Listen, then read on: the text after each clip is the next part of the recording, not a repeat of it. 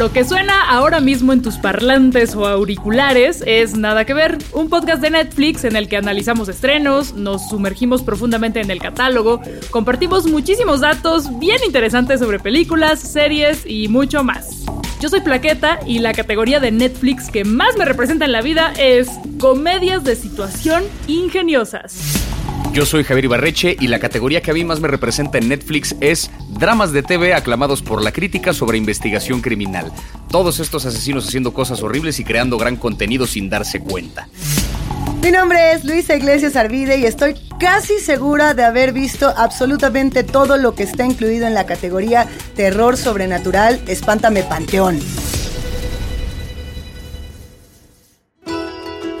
Aventuras fantásticas, robots con sentimientos, castillos que se mueven, así casual, y personas que se convierten en animales, para bien generalmente. Aunque usted no lo crea, todas estas historias y muchas más fueron hechas por un mismo estudio. Cuando hablamos de animación no podemos dejar afuera Japón. Y si hablamos de Japón no podemos pasar por alto Studio Ghibli, hogar de Chihiro, Totoro y otros extraordinarios personajes. Es por eso que hoy en Nada que ver vamos a viajar a tierras fantásticas de la mano de personajes adelantados a su época, completamente vigentes, que han influenciado nuestras vidas y además las de muchísimos realizadores occidentales.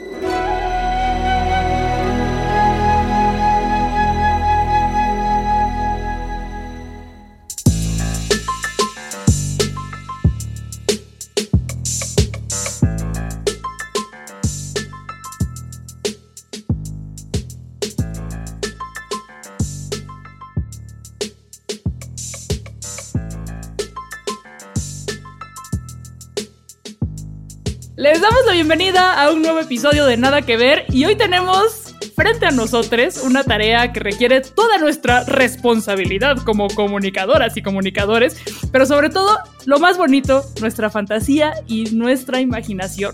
Reconectar con ese niño que se emocionaba al ver estas películas maravillosas. Nos vamos a dejar llevar por el mismísimo Hayao Miyazaki y estaremos recorriendo su ya legendario estudio Ghibli casi de punta a punta. Suena como algo imposible, pero tenemos una selección muy particular para poder hacer este recorrido. Y pensar, y pensar que hace unos años parecía tan lejano tener todito este catálogo completo a un botón de distancia. ¿A poco no?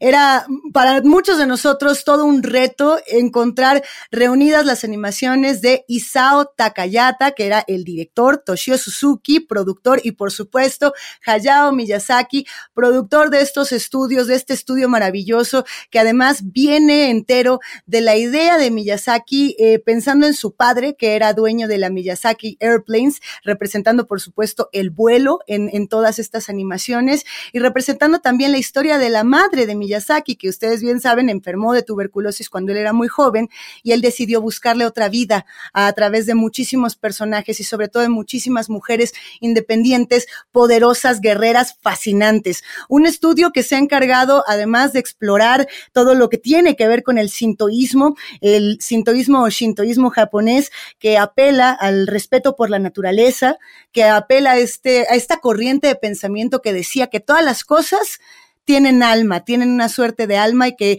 todas y todos estamos rodeados de dioses. Y es así como arranca un estudio que además tiene películas fascinantes desde los años 70, Javi. Eh, la primera película de este, de este amplio catálogo, que es una película que precede a la existencia como tal de Estudio Ghibli, es la película de El Castillo de Cagliostro, una película de 1979 eh, creada por Hayao Miyazaki antes de que existiera Estudio Ghibli, que eh, cuenta la aventura de Arsène Lupin Lupin, el personaje de, de, los libros en los que también está basado la serie de Lupin, la serie francesa protagonizada por Omar Sy.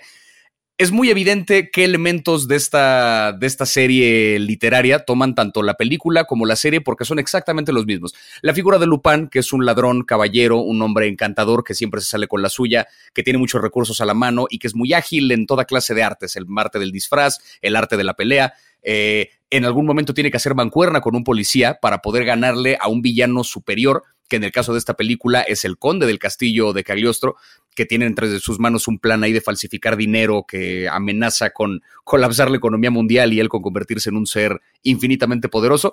Básicamente la película lo que vemos es eh, Lupin se topa de casualidad con uno de los billetes falsos que creó este conde en su eh, fábrica secreta que tiene debajo del castillo y Lupin se da la tarea de acabar con este imperio de falsificación de dinero al mismo tiempo que de rescatar a una mujer que el propio conde de Cagliostro tiene secuestrada.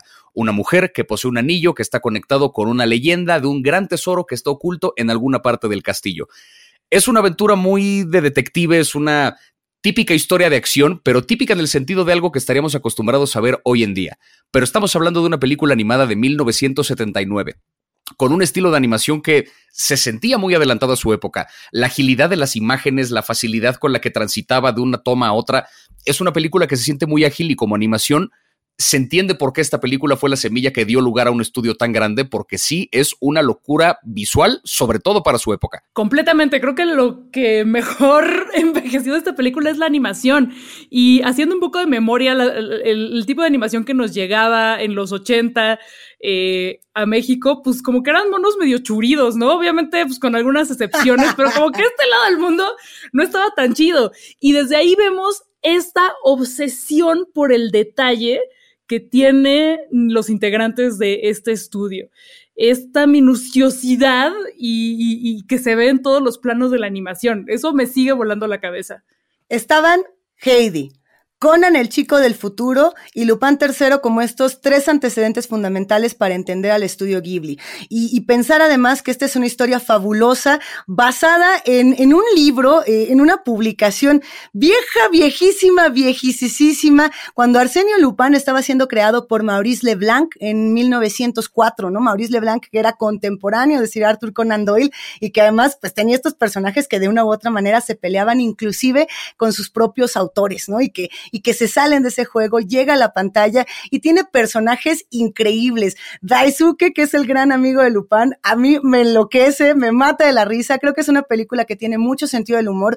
Por ahí tenemos también a esta suerte de amor platónico de Lupin, que es Fujiko, que además en algún momento le dice a Clarice, que es una jovencita que, que parece que la quieren secuestrar para quedarse con la lana, y, y Fujiko le dice a Clarice así como, yo ya anduve con el Lupin, pero lo dejé porque es un mujeriego, ¿eh? Sáquese de aquí, a mí no me gustan ese tipo de vatos. Y todavía Clarice, inocente, le dice, Pepe, Pepe, pero él, él te tronó a ti. Y ella así de, no, nana, yo lo dejé a él, a mí esas cosas no me sirven, ¿no? Hablando ya, em, empezando a formar estas mujeres independientes, estos nuevos arquetipos y por supuesto una película que tiene música Híjole, hijo, Yugi Ono, Yugi Ono eh, es este jazzista de los años 60, de los años 70, que se encargó de dar una sonoridad única y que yo me atrevería a decir que le da continuidad a muchas otras animaciones, entre ellas inclusive pensemos en los sonidos de Cowboy Vivo, ¿no? Y qué sería de la animación japonesa sin el propio juego del jazz. Claro, y que además es una música que remite mucho a este género de acción, de espionaje, muy al estilo de estas películas justamente setenteras,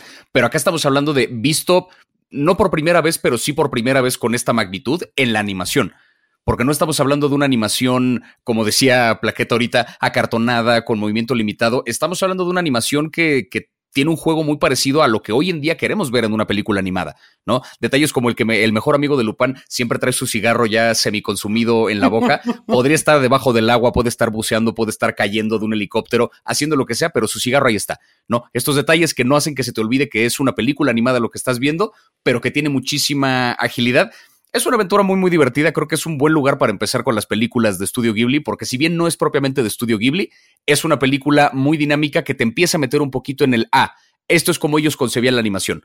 Esta es la primera prueba de lo que van a ser capaces de hacer dentro de pocos años. Y el nacimiento como tal de Estudio Ghibli, de Estudio Jiburi, como lo dirían en japonés, eh, tiene el génesis en una maravilla que también está basada en un manga. Este manga es de Miyazaki. Eh, el manga es de 1982 y siguió hasta 1994. Estamos hablando de Náusica, del Valle del Viento, una película que aparece en 1984. Esta película todavía con la productora Top Donde se habla de una historia fascinante, distópica, llena de ciencia ficción y de lo que está sentando las bases ahora sí para hablar de sintoísmo, para hablar de los daños propios de la guerra, porque pensemos justamente en el contexto de Miyazaki, Guerra Fría, pero además todo el antecedente de la Segunda Guerra Mundial, todo el tema de las radiaciones, todos los miedos por el futuro y bueno, pues aparece Náusica y lo primero que vemos es una animación que arranca con un tapiz tradicional japonés bellísimo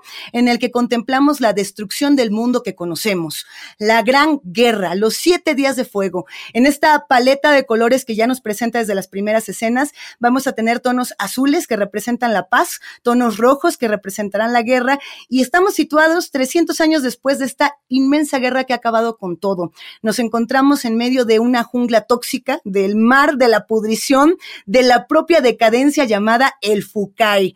Y estamos justamente en este mundo distópico sin precedentes, muy al estilo de Dunas, esta película de David Lynch que está basada en una novela del 65 de Frank Herbert, y hay que decir que Dunas y, justo Náusica se estrenan el mismo año. Pero bueno, tenemos insectos gigantescos que son los Omu, y tenemos plantas tóxicas que matan todos los vestigios de la vida sobre la Tierra, y tenemos un territorio que se defiende de la humanidad, y entre todo ello está Náusica, una joven guerrera, trabajadora, fuerte, independiente, corazón enorme, aviadora, botánica, defensora del territorio. Bueno, más vigente no se puede. Náusica, que además viene de distintos relatos tradicionales. A ver, por un lado, estamos hablando del libro de la dama que amaba los insectos, que es una compilación de relatos anónimos que vienen desde el año 1050.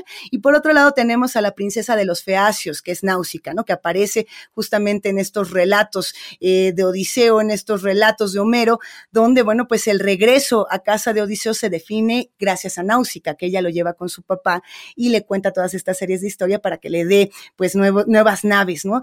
Y esa es un poco la base de la historia de una joven que tiene que enfrentar toda clase de obstáculos para salvar lo poco que queda de la humanidad, que me parece que es una premisa que se trabaja en todo estudio Ghibli. Exacto, vemos algunos de los tropos, de los temas recurrentes que vamos a seguir viendo más adelante, pero me parece muy, muy, muy importante lo que ha hecho Estudio Ghibli al poner en el centro a personajes femeninos fuertes en una sociedad global, pero particularmente en una sociedad como la japonesa, que pues sí es muy machista. Tendemos a idealizar lo que nos queda lejos y lo que económicamente está eh, muy avanzado, pero pues en realidad son muy conservadores en el tema de género.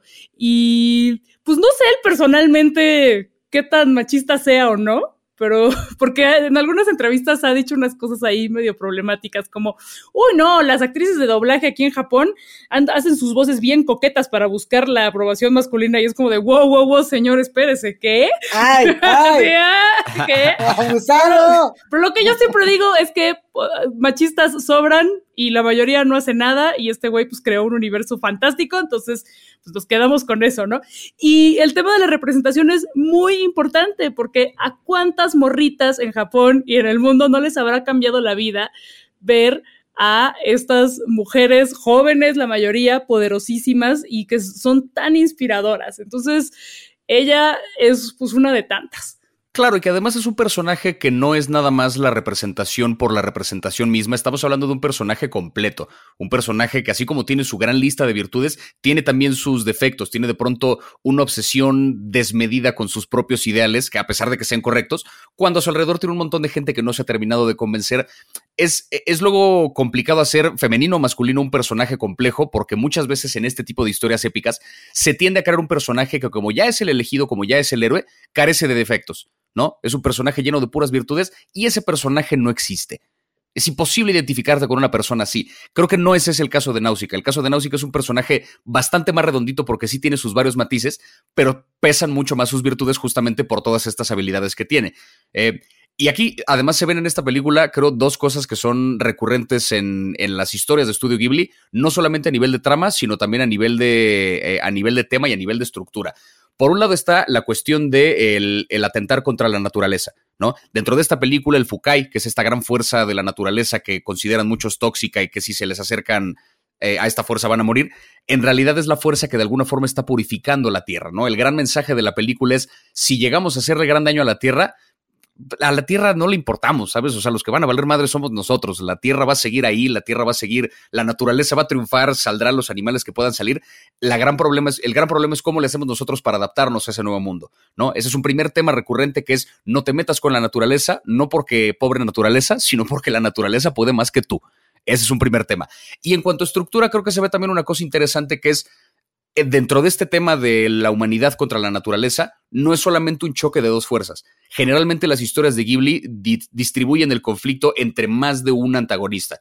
No, por un lado tenemos a la gente del Valle del Viento, liderados por Náusica, que son estas personas que de algún modo ya aprendieron a vivir en armonía con este mundo natural tóxico que les tocó, pero tenemos por otro lado a este pueblo que está tratando de conquistar toda la tierra para poder despertar a un gran titán, para poder reconquistar la naturaleza y ganarle al Fukai, ¿no? Que es una gran lucha imposible y se lo dicen muchas personas. Y tenemos este otro reino que trató de hacer lo mismo, pero que se peleó con este primer reino. Entonces, tenemos como los antagonistas de la historia divididos entre si las fuerzas de la naturaleza, los del reino militar, los del reino más pacífico, los del Valle del Viento es una cosa que se diluye entre varios personajes y eso hace la historia mucho más interesante porque es un mundo mucho más rico. No es buenos contra malos, es buenos, malos y en medio una escala inmensa de grises de personajes que están de un bando y del otro. Y es por ello que Náusica, precisamente el, sacrificio de Náusica representa el, a mí no me importa si tú vienes de un bando o del otro, sino nos vamos a unir todos para reconciliarnos con la tierra, ¿no? En esta suerte de sacrificio de amor que ofrece Náusica eh, para cerrar con un arco narrativo bellísimo. Me parece que es una película que tiene justo estas lecciones y este acercamiento a la naturaleza.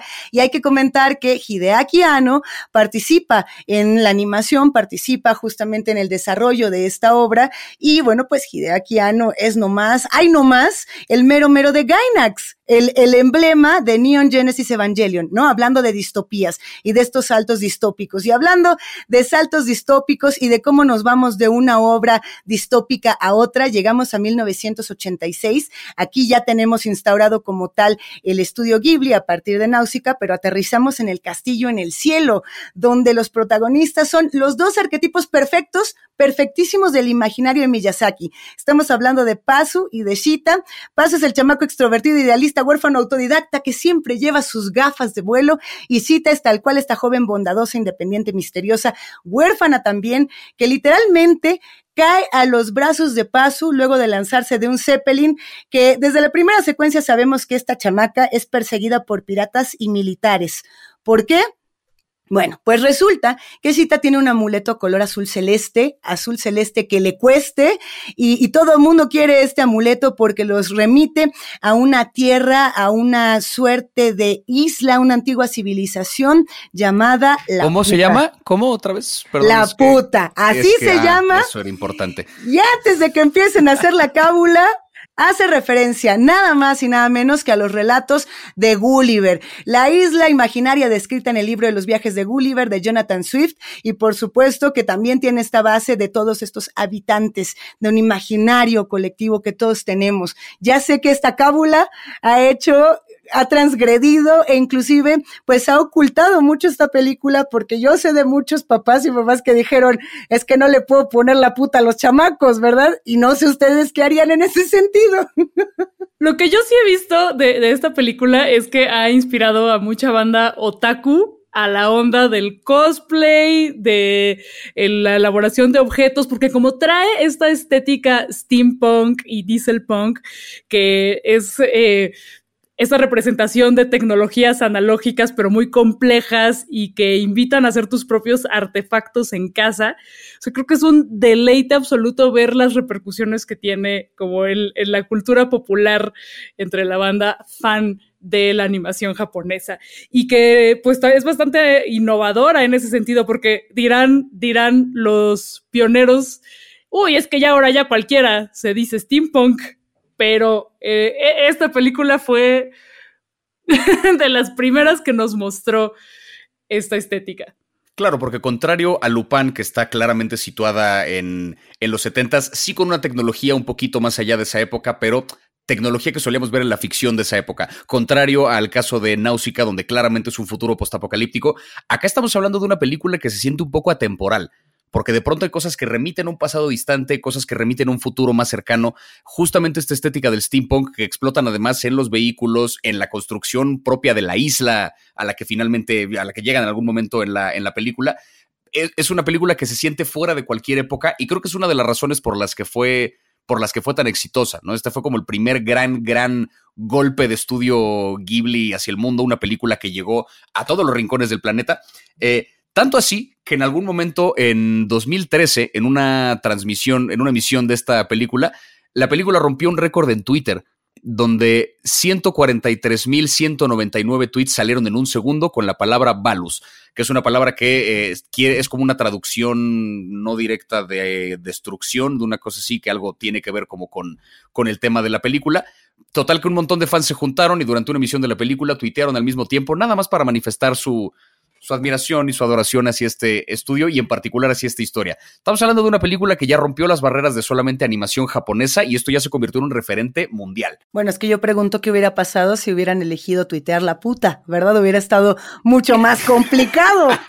bueno, solamente mencionar que esta película sigue siendo uno de los grandes emblemas de Estudio Ghibli y que además, bueno, pues lanza, digamos, de nueva cuenta cómo van a ser estos personajes. Yo creo que desde los años 80 estaban planteando que las personas jóvenes jóvenes mujeres, jóvenes vatos, tienen el derecho a crecer, a formarse, a tener eh, pues autonomía, ¿no? Eh, por ejemplo, en Náusica veíamos que había ciertos, ciertos guías, ciertos padres, ciertos abuelos que, que controlaban también el conocimiento. Aquí son dos jóvenes huérfanos que dicen, pues cómo va, y si bien de pronto se juntan con los piratas y le entran al relajo, son, son dos chavos finalmente, y es ella en particular, es Chita la que dice, pues yo desde el principio me quedé huérfana, he tenido mi casa, he tenido mis responsabilidades y he salido adelante. Y creo que eso también a los jóvenes japoneses les inspiró muchísimo en los años 80 y les sigue inspirando hasta nuestros días.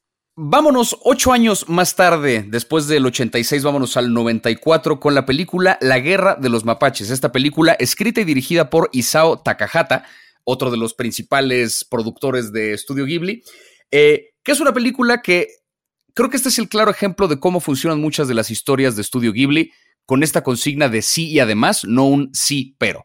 Estamos acostumbrados a ver muchas historias donde de pronto es un, por decir algo, este es un mundo en el que las personas tienen poderes, pero esta es la razón por la que se parece a tu mundo. Ah, pero hay un villano. Ah, pero el villano aún no tiene poderes. Ah, pero esto. Y es como un vaivén, no como una ola que va y viene, que va y viene. Con esta película no. Este es un mundo en el que hay mapaches y además hablan y además tienen poderes y además se transforman y además están en guerra con los humanos. No has terminado de acostumbrarte a uno de los eventos que te están explicando, ya te bombardearon con el que sigue y se vuelve de repente una cosa loquísima donde el primer, la primera escena donde ves un ejército de mapaches luchando contra otro porque su territorio está en peligro y tuvieron que emigrar todos hacia el mismo lugar, de pronto es como la cosa más normal que ocurrió en toda la historia, porque luego ves como tres mapaches se juntan, invocan un poder y se transforman en un gallo que vuela, y de pronto en un desfile, y de pronto a nivel visual, a nivel de, de, locura espiritual, esta película creo que es de lo mejor que tiene Studio Ghibli. Básicamente es la historia de una, una, pequeña montaña en la que solían vivir bien distribuidos un montón de mapaches, pero en algún momento cuando llegaron los humanos a, poner ahí unos suburbios, a construir ahí su, su, vivienda, destruyeron una buena parte de la montaña para construir sus casas, tiraron tierra en otra parte de la montaña para poder tener ese terreno despejado, y tanto los mapaches que vivían en esta parte que ahora habitan los humanos, como los mapaches que vivían en esta zona donde llegó la tierra, ya no tienen lugar en donde habitar, entonces están replegados en una zona muy pequeña de esta montaña. Tienen entonces que ver cómo le hacen para sobrevivir y deciden que van a declararle la guerra a los humanos, pero en este mundo los mapaches tienen la capacidad de transformarse físicamente en lo que quieran, en personas, en objetos, en vehículos, en lo que se les dé la gana. Empiezan a transformarse en personas y a maquinar una serie de planes para espantar a los humanos, para hacerles creer que hay fantasmas. Es muy interesante cómo dentro de esta búsqueda espiritual que hay en muchas películas donde sí vemos la representación fidedigna de un espíritu en, la historia, acá son un grupo de mapaches que se hacen pasar por espíritus para espantar a la humanidad. es una película que está jugando con los propios tropos de estudio Ghibli. Es un experimento loquísimo. Y la diferencia entre el estilo de Miyazaki y el de Takahata se ve clarísimo, porque esto es mucho más irreverente, eh, no tiene esta profundidad que, que, después de maratonear, pues sí puede ser un poco abrumadora de Miyazaki, porque todas las historias tienen muchísimo mensaje y aunque sí, en esta también hay un comentario contra la devastación ambiental, es puro desmadre. Y ver a estos personajes tan bonitos, tan adorables y en todas sus representaciones y jugando todo el tiempo es muy, muy, muy divertido. Y obviamente tenemos el choque cultural con el escroto y los huevitos de los animalitos, que no estábamos acostumbrados a ver, no estamos acostumbrados a verlos por acá. ¿Quién va a hablar de ese escroto y de ese dilema? ¿Quién lo va a decir? ¿Quién se atreve? La primera vez que uno lo ve en pantalla porque ves estos mapaches, que acaba de aclarar que no son estrictamente mapaches, es una traducción lo más precisa que se pudo de una criatura, de un animal mitológico que se llama tanuki que es un animal eh, que aparece en muchas películas y en mucha iconografía y historias en Japón, pero se traduce de algún modo como mapaches, por eso como los vemos más cercanamente son mapaches. Eh, pasan de ser mapaches en una animación como muy realista a ser estas figuras que parecen como ositos panda, que cuando van corriendo se ve claro cómo sus huevitos van ahí girando de un lado a otro, pues, este, como péndulo, ¿no? Mientras van corriendo. Cuando la primera vez que yo los vi fue como de, ¿será que, ok, ah, pues mira, mero detalle para hacer, para como que tuviera algo de realismo, digamos, ¿no? Como para decir, ah, estos mapaches son varones, entonces por eso después, va, órale. Pero después el escroto de estos mapaches participa de la historia. Y entonces de repente resulta que están sentados un montón de mapaches en una alfombra gigantesca y resulta que eran los huevos del mapache mayor que los transformó en una alfombra nomás para enseñarles ese truco. Y es su principal arma. Entonces de pronto, cuando estamos acostumbrados a ver películas animadas donde ningún animal tiene genitales, de pronto vemos que aquí el escroto de los mapaches es un arma que utilizan en su guerra contra los humanos. Es, ¿eh? saca de onda por lo menos, por lo menos. Mira, saca de onda, se disfruta muchísimo. Eso que ni que creo que todos estamos muy abiertos a esa brecha, dilema, juego cultural. A mí en lo personal, tengo que ser muy sincera, me dio muchísima risa esta guerra de los mapaches, pero también al final me dio muchísima tristeza. Y aquel que no suelta de pronto el llanto en las últimas secuencias y no grita, ¡Ponkichi! Yo no sé dónde quedó. Yo creo que todos queríamos ir con el Ponkichi y decirle, no, mano, todo está bien, porque hay una parte que tiene que ver con este dilema y es la manera en la que eligieron narrarlo, ¿no? Eligen hacer un documental y al elegir poner este documental, lo que dicen este, vamos a poner desde el punto de vista de de la naturaleza, de los animales, de los mapaches, de las criaturas, no del humano. Pero a partir de esos, de esos mapaches vamos a contarte la historia de la revolución industrial, de la deforestación, de los conflictos de territorio y tú, humano, te vas a ver espejeado y vas a sufrir porque eres un gandaya. Esa es la verdad, ¿no? Y al final los mapaches tienen que prácticamente elegir entre morir y ser humanos, ¿no? Y dices, chale, ese, ese dilema no lo vi venir. Como siempre en las historias de Ghibli uno piensa que va a acabar todo bien bonito y esta como tal no acaba tan bonito. Sí tiene un final enriquecedor, sí tiene una sonrisa que no vamos a contar, pero por supuesto que también hay una reflexión de qué hicimos, porque finalmente está contado como este falso documental. Eso por un lado. Y por el otro también hacer esta reflexión de lo que significaba para Estudio Ghibli tomar eh, estas criaturas para también para la tristeza, ¿no? Y para decir los humanos somos somos la plaga. Yo me quedé pensando mucho en Orwell, ¿no? Y en la revolución en la granja y me quedé pensando en estos animales que representaban las estructuras humanas y se de una u otra manera esto también se estaba reflejando en, en una película como esta. Pero de ahí a saltar a la princesa Mononoke, ¿qué hubo? ¿Qué, hubo con eso? ¿La mera mera de todas las películas, sí o no? O bueno, a lo mejor hay, cada quien tiene sus favoritas, pero esta es de las buenas. No, totalmente. Yo creo que este es el cuento más cabrón sobre la crisis ambiental y que toda esta temática aquí llega a su punto máximo. Esta manera en que los humanos se enfrentan a la naturaleza, que dicen, presta, todo esto es para mí, los peligros del antropocentrismo y creer que podemos explotar y usar a nuestro favor todo lo que nos, se nos dé la gana y todo lo que nos rodea, todo mal.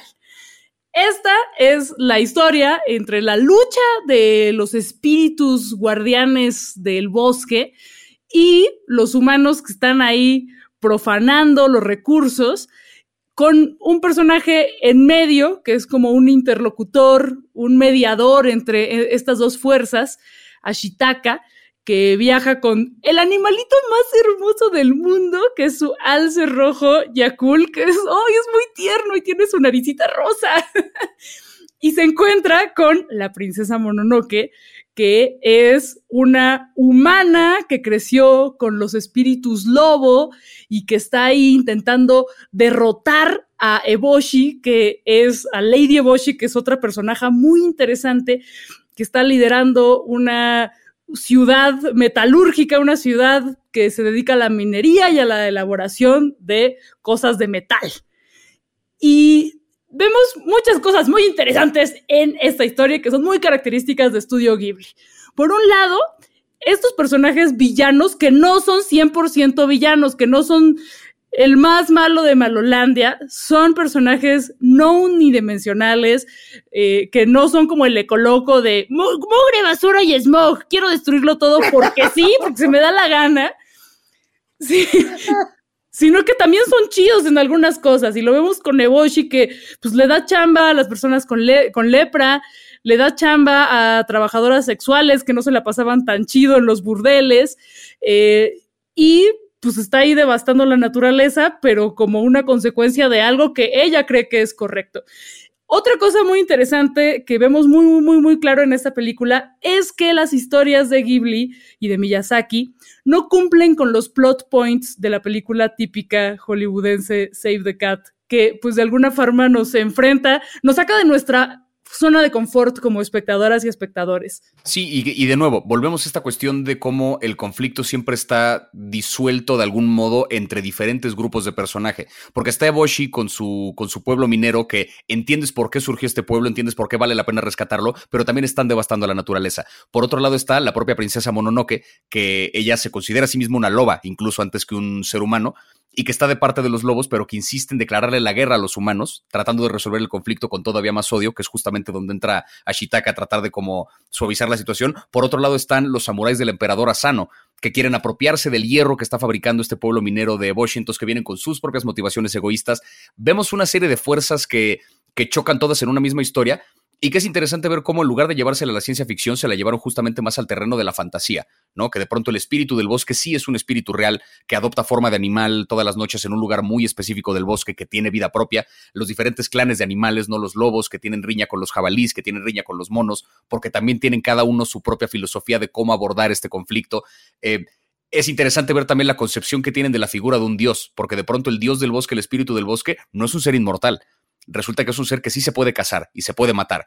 Difícilmente, pero se puede. Entonces, eso te da también toda otra dimensión de cómo funciona esta sociedad, porque no es un Dios omnipresente que está en otra parte, no, no es un Dios que adopta forma de carne y hueso y que puede ser asesinado, ¿no? Entonces, que habla un poco también de la fragilidad, del equilibrio de la naturaleza, y que a mí me pareció muy curioso ver cómo yo estoy seguro de que quienes crearon el videojuego de la leyenda de Zelda, eh, por lo menos las más recientes ediciones, vieron esta película los espíritus del bosque, estos este, monitos que de pronto hacen como cuando, cuando se les mueve la cabeza, que son, hay una calca de esas figuras en los más recientes juegos de Zelda, el vestuario del protagonista que usa un arco y una espada, eh, que de pronto el villano en algún momento es un jabalí poseído por un demonio, o sea, las referencias son tan directas que no hay manera de que no esté inspirado una cosa en la otra, ¿no? Estamos hablando de una película que de pronto, eh, las películas creo en general de, de Ghibli, sí de pronto recuerdan un poco a videojuegos no solamente por la estética, sino también por la estructura de la narrativa.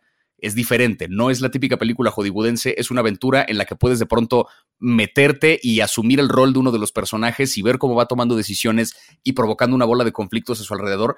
A mí me sorprende que no existe un videojuego de la princesa Mononoke todavía. Sería un gran éxito. Creo que sería una premisa interesante porque es otro modelo narrativo que podría funcionar, pero para mí, esta del, por lo menos de las que estamos enlistando el día de hoy, esta es mi favorita esta es la película que más me gustó. O sea, en cuanto a construcción del mundo, en cuanto a, en cuanto a la historia, en cuanto a todo, es enorme. Es enorme. Hay muchos que dicen que tanto Princesa Mononoke como muchos otros eh, fragmentos de Estudio Ghibli, por ejemplo, inspiraron Final Fantasy, o por lo menos muchos de los personajes y muchos de los arcos narrativos de Final Fantasy. También lo que se dice, y particularmente de la Princesa Mononoke, es que hay una relación un tanto eh, veladita con el libro de la selva, ¿no? De, de Kipling. Sobre todo cuando el dios lobo está contando la historia de cómo adoptó a una humana, que es San, que finalmente es la Princesa Mononoke cómo los animales tienen esta bondad y, justamente semejan a los dioses en ese sentido. Es una película que está situada en la era Muromachi, que es justamente un periodo que nos permite explorar Japón en la antigüedad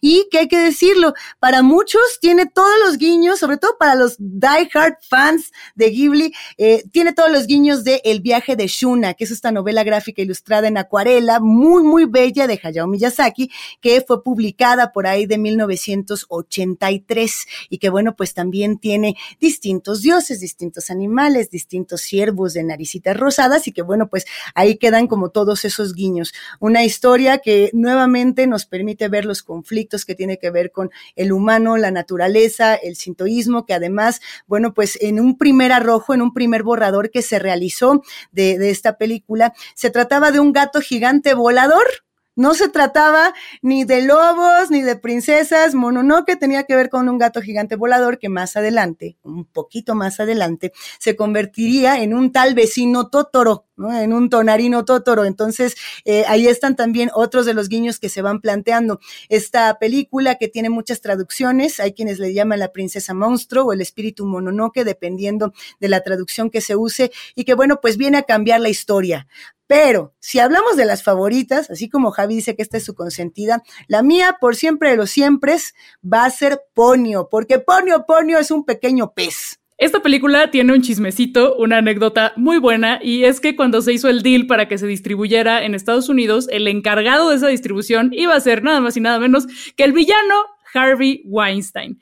Y este güey, para adaptarla a los estándares gringos y a los estándares de este lado, quería cortarle 45 minutos, porque era de cómo va a ser que una película dure dos horas y cuarto, una película animada dirigida a la niñez, no puede ser.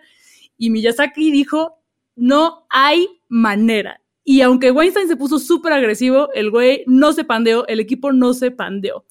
Y está el rumor de, o más bien estaba el rumor de que Miyazaki le envió por correo a Weinstein una espada samurái con un mensaje muy, muy claro que decía, no cuts, sin cortes. Y esta anécdota fue confirmada por Miyazaki. Dijo que no fue él, que fue el productor, pero que esa espada sí llegó al correo y que está súper orgulloso de que sus reglas se respetaron y que además le fue cabrón en Estados Unidos. Y por cierto, en Japón le fue cabroncísimo. Y ese año, en 97, fue la película más taquillera por sobre Titanic. ¡Ay, no más! No, pues ese chisme sí estuvo sabroso como tiene que ser. Aquí nos van a enviar que nuestro sable que diga nada que ver nomás, algo bonito, carta bonita nos van a mandar. Oye, cuando hablamos de películas consentidas, a mí la que me definió por entero, sin lugar a dudas, es Ponio. Ponio me cambió la vida desde la primera vez que la vi, la amo profundamente y no sé a ustedes qué les pareció. Definitivamente es un lindo respiro en cuanto al tono de las otras películas, porque esta película tiene un tono mucho más infantil, ahí no solamente por el hecho de ser animación, es los protagonistas de esta historia son niños, no adolescentes de 15 años, no que gente que está empezando a explorar, no, un niño de 5 años y Ponio que se convierte en una niña de 5 años. O sea, más infantil no podría ser la premisa. Y digo que es un buen respiro porque de pronto, si bien esta historia sí toca un poquito el tema de, de la lucha, entre comillas, contra la naturaleza, lo hace de una manera mucho más mágica, de una manera mucho menos explícita, de una manera mucho menos violenta no es Náusica, no es este, la princesa Mononoke, no es, no es un futuro postapocalíptico. Estamos hablando de fuerzas mágicas que viven en el océano, al lado de una comunidad que vive mucho del océano. Y pues es la historia de esta, de esta sirena, podemos decir una suerte de pez humanoide, que es Ponio, que de repente se escapa de una figura medio extraña que vive debajo del océano y llega a la vida de, eh, de Sosuke, que es este niño que se encariña mucho con ella, y empiezan a tener aventuras juntos, un niño y una sirena que encontró en el mar. No podría ser más amigable la cosa. Creo que es una, o sea, creo que esta es la película con la, con la que habrá que cerrar este maratón de seis películas, porque es la que te devuelve un poquito la esperanza en la humanidad y en las cosas bonitas. Después de tanto apocalipsis, es como, ah, Ponio, Ponio quiere a Sasuke, yo también, qué bonito. es muy bonita y me encanta el de dónde viene el nombre. El nombre de Ponio es una onomatopeya de cuando agarras una cosa suavecita y hace poño ño ño ño ño. Poño, ño, ño, una cosa suavecita como poño, ño, ño. Y así se siente la película. Así toda. Sí, y es una adaptación muy libre, más bien está medio inspirada en el cuento original de la sirenita de Andersen, de Hans Christian Andersen. Eh, pero pues sin esta carga horrible del amor romántico de, bueno, pero tienes que ligarte al güey y te tiene que hacer caso y jurarte amor eterno. No, aquí lo que salva a la humanidad y lo que le regresa el orden a la naturaleza es la amistad entre dos niñas. Eh, una, una niña medio pez, pero una niña a fin de cuentas. Y eso es muy bonito y muy esperanzador. Muy bonito, súper esperanzador eh, y que además, bueno, pues Ponio junto con Totoro formaron parte ya de, de, la gama de mercancía que comienza, que comienza a realizarse por parte de Estudio Ghibli, ¿no? En algún momento, cuando estaban en esta realización, eh, dijeron así como, a ver, ya tenemos que empezar a sacar nuestra línea de monos, nuestros juguetes, tenemos que empezar a crear imaginería. Todos queríamos tener a nuestro pequeño pez, a nuestra Ponio Ponio junto a nosotros. Creo que eso también, pues, estimuló y como que también redignificó a este estudio Ghibli, que además hay que decirlo, pues ya llamó la atención de muchas estrellas de Hollywood, ¿no? Por ahí tenemos el doblaje en inglés, eh, eh, ya era Kate Blanchett y si no me equivoco también estaba Liam Neeson, ¿no? Eh, cada quien tendrá su personaje consentido, cada quien podría ubicarse con, con alguno que ella es mi consentido, a mi Sasuke. Es y que, Ponio era Morgan Freeman. No, es cierto, claro que no. Lo peor es que me hiciste dudar de mí misma. Eso es lo peor, es una gozada. pero eh, eh, digamos, el doblaje en japonés, el doblaje en español, el doblaje en inglés, todos son disfrutables y los personajes son adorables. Todas las, las, mujeres, las adultas mayores, las viejitas que están en el asilo y que se comunican con Sasuke, que tienen esta relación tan cercana, también nos regresan a esos primeros arrojos de estudio Ghibli, ¿no? Cuando veíamos la figura de los mentores y el agradecimiento de los más jóvenes hacia, hacia esos saberes ancestrales, el respeto a las tradiciones. Sí, que hay, hay, una frase que ocurre justamente en una escena donde vemos a estas, eh, a estas señoras que están como en su, en su hogar para ancianos, cuando de repente las cubre este domo medio de aire, medio de agua, una cosa y medio indescifrable que es bellísimo a nivel de animación. De pronto de haber estado eh, ancladas a una silla de ruedas de no poder moverse, como están en un lugar bastante más amigable en cuanto a gravedad, pues ya pueden correr, ya pueden levantarse, algo que siempre habían querido, y por ahí en algún momento están asomadas así como por el domo, viendo cómo la rodean ballenas y unos peces rarísimos que nunca habían visto antes, y una de ellas pregunta, ¿esto es el más allá? Y otra le contesta, ¿a quién le importa? Es maravilloso. Creo que eso aplica un poco para las películas en general de estudio Ghibli, que es, si bien rompen estructuras de historia, si bien de pronto hay cosas que a nivel visual no termina uno de entender de dónde vienen porque mezclan figuras, convierten metáforas en cosas literales, es, es, una, es un imaginario que se desborda en la pantalla. Es un, estas películas tiene sentido, ¿qué importa? Son maravillosas. Creo que esa frase resume muy bien lo que significa Estudio Ghibli y sobre todo esta última película que es, no importa que no tenga sentido, no importa que, que rompa un montón de convenciones, es maravillosa y eso es lo que importa.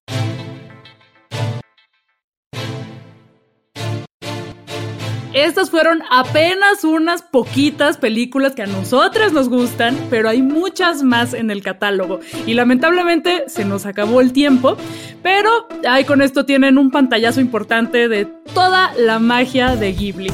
Si nunca vieron una película de este estudio, esperamos por lo menos haberlos tentado a probar con alguna de las seis que mencionamos, porque de verdad es un universo que no quieren perderse, créanos. Y tampoco van a querer perderse ni uno solo de nuestros episodios, así que síganos en todas las apps de podcast que utilicen y estén pendientes del próximo Nada que ver. Nosotros somos castillos vagabundos, insectos tóxicos, princesas guerreras, vecinos totoros, vecinos llamada, mapaches, peces, vuelos impredecibles, también somos Plaqueta, Javier y Luisa, y esto fue Nada que ver, un podcast de Netflix producido por el equipo de Posta. Gracias por escuchar.